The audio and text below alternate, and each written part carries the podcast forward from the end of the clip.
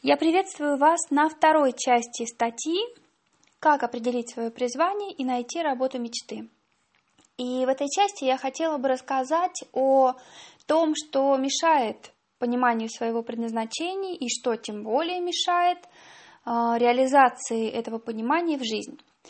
И э, также в этой статье я хочу рассказать о мотивации, о том, что э, этой мотивации может способствовать, и о таком важном качестве, как дисциплина, которая, безусловно, потребуется даже в момент, когда вы нашли свое призвание, вы понимаете, что это мое, я готов там или готова заниматься. Дисциплина – это один, конечно, из важнейших факторов, который поможет вам удержаться на этом ну, порой совсем непростом пути. Хотя кажется, да, что вот только найду и, и все сразу загорится. Не тут-то было, но не буду забегать вперед, об этом чуть позже. Итак, главные ограничения, которые препятствуют пониманию своего призвания, ну, достаточно простые и понятные. Они такие общечеловеческие, да, это там один из основных страхов.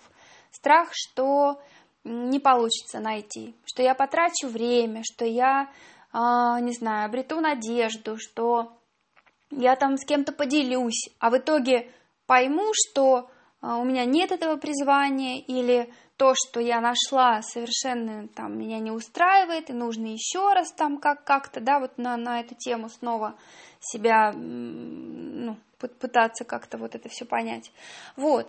И казалось бы, в таком страхе нет ничего, ну то есть он не опасен. Ну не найдешь, не найдешь, да, хуже не будет. Но а, внутри такого страха лежит надежда. Надежда на лучшую жизнь, надежда на ощущение, что вот-вот сейчас я все пойму, и сейчас мне будет хорошо, и наконец-то я прекращу работать только потому, что нужно зарабатывать деньги, и эта надежда, она забрасывает куда-то далеко вперед, в так называемое светлое будущее, в котором можно жить и э, радоваться да, тому, какая у вас деятельность, как вы эту деятельность э, там, реализуете, насколько вам, не знаю, интересно это все и так далее. И вот надежда, которая забросила далеко вперед, разочаровываться в этой надежде совсем не хочется. И чтобы не рисковать, своим разочарованием, чтобы не столкнуться, ну, скажем так, с обыденной серой реальностью, человек э, отказывается от этих поисков и, как следствие, отказывается от своей мечты. Следующий довольно распространенный страх связан с возрастом. Мне слишком поздно, или мне слишком рано, или я еще там мне недостаточно, у меня недостаточно жизненного опыта, или у меня уже опыт такой, что он давит на плечи и не позволит протиснуться новой какой-то струе, особенно связанной с призванием, в мою такую устоявшуюся, обычную, а, совершенно там конкретную жизнь, да, и а, этот страх, почему он а, ну, тоже наиболее распространен? Потому что все-таки мы живем в мире социальном, материальном, который диктует свои законы.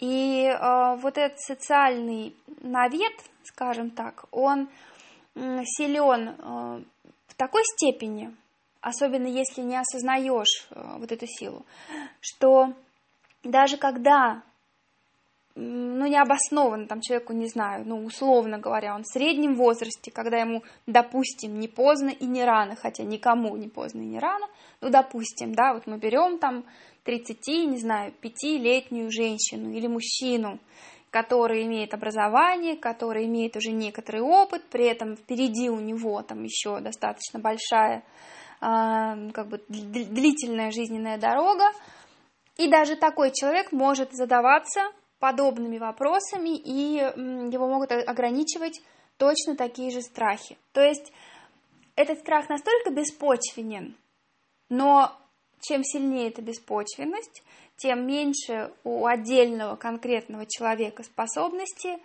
от себя эту информацию отстранить. Да, и поэтому страх, связанный с возрастом, ну, скажем так, в таком рейтинге на втором месте. А, какие еще страхи? страх осуждения, страх того, что вас не одобрят ваши близкие, ваши коллеги по работе, что вы там сами себя не одобрите. А, то есть страх социального, социальной оценки, которая может быть отрицательной, и а, вот это нежелание сталкиваться с такой, ну, с подобной оценкой приводит к тому, что человек отказывается, особенно если его призвание какое-то с точки зрения близких людей фривольное, ну, допустим, там, человек экономист, финансист, юрист, не знаю, ну вот что-то такое, да, вот сразу представляются такие профессии. И тут он понимает, что его тянет писать картины, а, сочинять тексты, а, не знаю, танцевать, например, да, или там вышивать крестиком, или там делать игрушки из, ну, там какие-то самодельные. И контраст между вот этой ролью социальной и его желанием настолько силен, что, естественно, он выбирает знакомое, привычное, он выбирает то, что, ну, как бы им и другими одобрено, ну, довольно давно.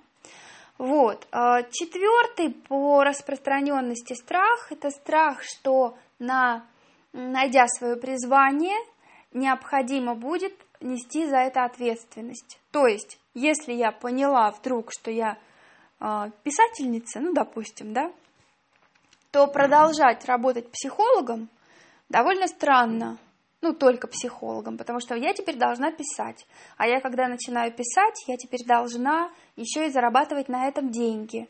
Еще и э, войти в гильдию писателей. То есть нагромождается масса каких-то ну, необходимых вот этих грузов, которые требуют э, ну, ответственности да, за них.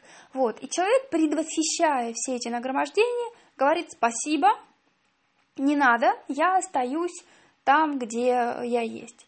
Ну и еще один страх довольно распространенный, э, это страх, что даже если вы совладаете там со своим возрастом, даже если вы найдете, вы уговорите своих близких, не знаю, докажете им, что ваше новое дело прекрасно, вы справитесь э, со, с этим вот грузом ответственности. Страх останется, что вы не сможете заработать на этом денег достойных. Да? И, а если я не могу, позволить себе, ну, как бы зарабатывать, то как я могу позволить себе вообще это занятие? И здесь э, что можно ответить на каждый из этих страхов, э, что прежде чем с этим страхом работать, его важно обозначить, выписать, дать ему имя. В психологии есть практика «дайте имя тому, что, ну, что вы в себе заметили. Это могут быть страхи, о которых мы сейчас говорим. Это могут быть желания, это могут быть сомнения какие-то. А выпишите то, чего вы боитесь, когда задаетесь целью найти свое призвание. Чего вы боитесь? Что, что вас пугает больше всего?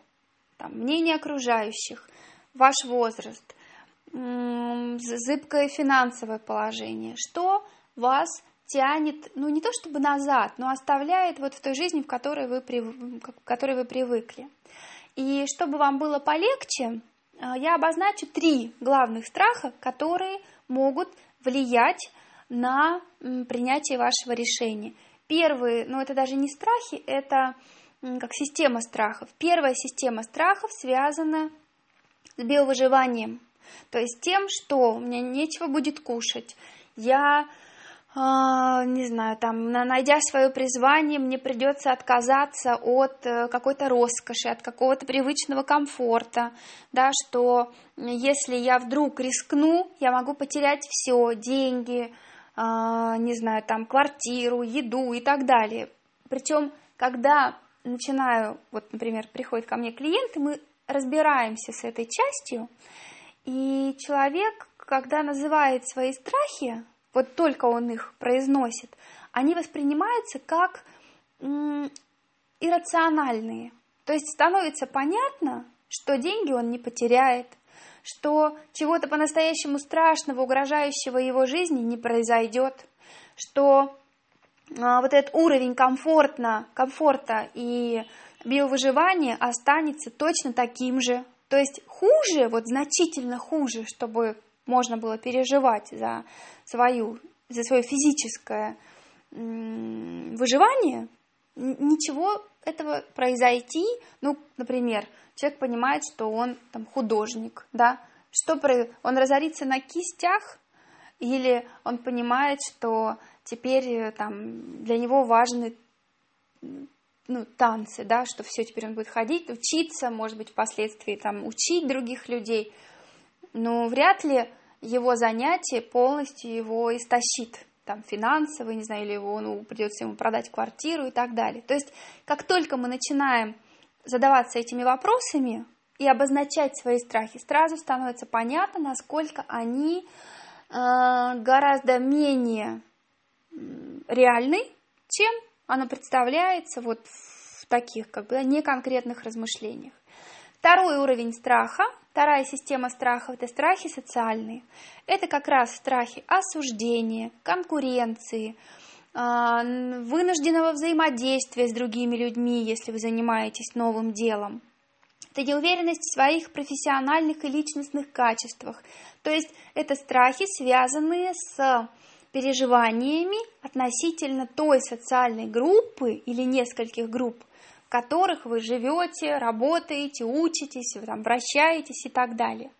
И чем больше вы боитесь окружающих, тем сильнее ваш социальный страх. Как справиться с социальным страхом? Ну, во-первых, также его э, выписать, обозначить, да, что я боюсь этого.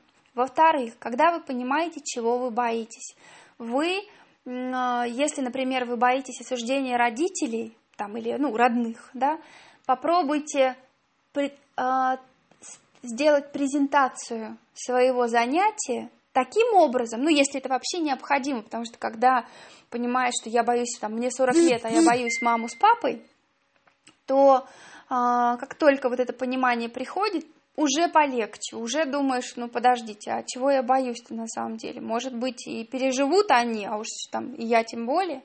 Вот. Но если вы понимаете, что необходимо какое-то объяснение, да, необходимо вот этой группе дать доказательства, оберните свое призвание, свою находку в такую обертку, или даже пусть вы пока не знаете о своем призвании, свое желание найти – такую вот конфетку сделайте из этого, что близкие и, там, и далекие люди сами вам будут подбрасывать информацию, сами будут вас спрашивать, ну как там твое дело. То есть постарайтесь максимально сами загореться этим занятием и, соответственно, ну, как бы предложить это другим. Это первый вариант. Еще один вариант. Общайтесь в этот момент – только с людьми, которые к вам дружелюбны. Если вы понимаете, что мама с папой вас осудят, не раскрывайте э, ваших планов до момента, пока вы не обучитесь, там, не знаю, не купите нужные инструменты, не поймете, что вы уже вот более-менее стоите на ногах, но при этом общайтесь вот с друзьями, с единомышленниками, с, э, не знаю, там, одногруппниками, с теми людьми, которые вас вы знаете заведомо, поддержит. Это, э, ну, как бы эти шаги, они э, замечательным образом помогают избавиться от социальных страхов, ну, по крайней мере, уменьшить их силу. И третий уровень страха – это страх рациональный. Это страх самого себя, своих способностей, того, что получится, да, то есть своего величия по большому-то счету.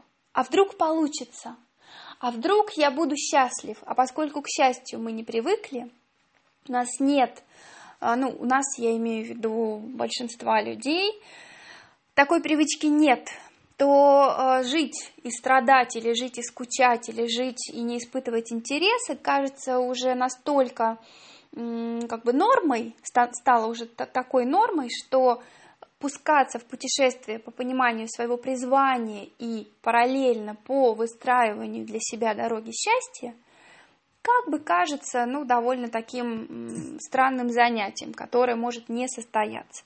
Поэтому э, страх, э, как с э, рациональным страхом бороться? но тут только вперед, только э, продолжать свое это дело, да, опять же, обозначить этот страх и заниматься тем, что вам нравится, выстраивая по крупицам весь свой путь. Что вы делаете, зачем вы делаете, там, почему вы это делаете. И э, как бы, чтобы ваше призвание э, начало обрастать плотью. Вот у вас есть каркас, у вас есть желание – и вы начинаете достраивать уже какие-то свои, ну, вот эти кирпичики, да, состоящие из конкретных действий, из э, покупки а, необходимых материалов, из бесед с единомышленниками, из первых, первого опыта побед, связанного с вашим призванием. То есть рациональный вот этот страх можно победить только ощущением, что вы в процессе, причем в процессе созидательном, который со временем нарастает и обретает свою силу. А, и для того, чтобы вот с этим рациональным, да не только, со всеми тремя группами страхов справиться, а, нужны два важных момента. Это мотивация, которую я упоминала, и дисциплина. Что такое мотивация? Это тот самый огонь внутренний, который не погаснет, даже если снаружи дует ветер в виде э, мнений других людей, в виде того, что ваш, вас не признают в новом статусе, в виде там ваших собственных каких-то сомнений. Да? Ваш мотив продолжает вести вас вперед. Этот огонек, он продолжает гореть. Где брать мотивацию? А, самое ну, скажем так, интересное, не интересное, а самый интересный способ поддерживать мотивацию э, в первую очередь смотреть на людей, у которых получилось. Найдите кумиров, найдите успешных людей в вашей области и занимайтесь э, тем, что завидуйте им белой завистью. Как здорово он пишет, как красиво она танцует. Там, ой, какие прекрасные картины, да? И вы таким образом, наблюдая за своим кумиром, вы подпитываетесь вот этим желанием создавать нечто похожее. Второй способ, который позволяет мотивацию сохранить, это очень четкий ответ на вопрос, зачем я хочу найти свое призвание, зачем мне это нужно. Зачем, что я хочу этим сделать? Не получить, не ощутить даже, да, а именно сделать. Вот я нашла свое призвание. Что я хочу этим сделать? Какие эмоции я могу э, выдать в мир? Какие эмоции я могу, с какими эмоциями я могу жить? То есть зачем мне это занятие? И третий момент, э, связанный с мотивацией, это как, э, ну, не то чтобы как ни странно, но напрямую связан с дисциплиной. Если вы дисциплинируете себя, если вы э, создаете систему маленьких шагов ежедневных по направлению к вашему новому занятию, эти шаги в какой-то момент накапливаются, и количество их переходит в качество. Но простите, в новое качество ваше. То есть вы начинаете в этот момент а, как бы уже не вы замотивированы, а вот эта вот череда шагов, она вас уже вытягивает из привычного образа жизни и ставит на эту дорогу и даже по ней подталкивает. Что касается дисциплины, а, этот момент важен настолько, что, с одной стороны, там о нем есть что сказать, с другой стороны, говорить тут даже не о чем, да, потому что даже если, как, даже тогда, когда вы понимаете свое призвание, когда вы чувствуете, что вот это оно, я это нашла или нашел, следующий момент, поскольку нет привычки заниматься этим новым делом, в следующий момент хочется сложить лапки и э, ну, там, заниматься чем-то другим, или привычным как минимум. И вот в этом смысле дисциплина, она э, помогает каждый день совершать работу в направлении вашего призвания. Если вы писатель, пишите каждый день по, по две строки, о, извините, по две страницы. Если вы художник, пишите картину свою, пусть это будет одна картина, там, не знаю, на год, но пишите вы эту картину каждый день. Если вы танцор, разучивайте каждый день какие-то па. Если вы э, прекрасный кулинар, который вдруг открылся, проявился этому миру, изучайте новые рецепты, создавайте новые рецепты, записывайте их, но делайте это каждый день, по чуть-чуть, понемногу. Вот эту книгу свою, а, своего призвания, собирайте ее.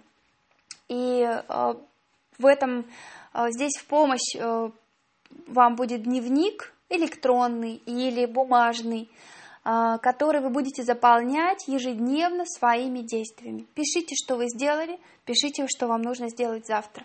И через год, ну, условно говоря, через год у вас будет толстенная папка с материалами о том, какой или какая вы молодец в направлении своего призвания. А, это главное и основное, что я хотела сказать а, в этом блоке. Я благодарю вас за внимание.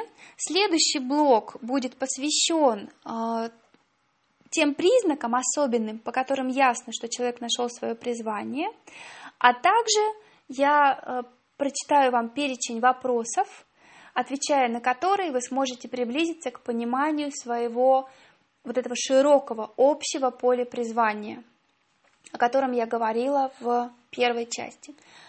Благодарю за внимание. До встречи в третьем блоке. С вами была Ольга Волкова, психолог-консультант психологической службы «Точка опоры».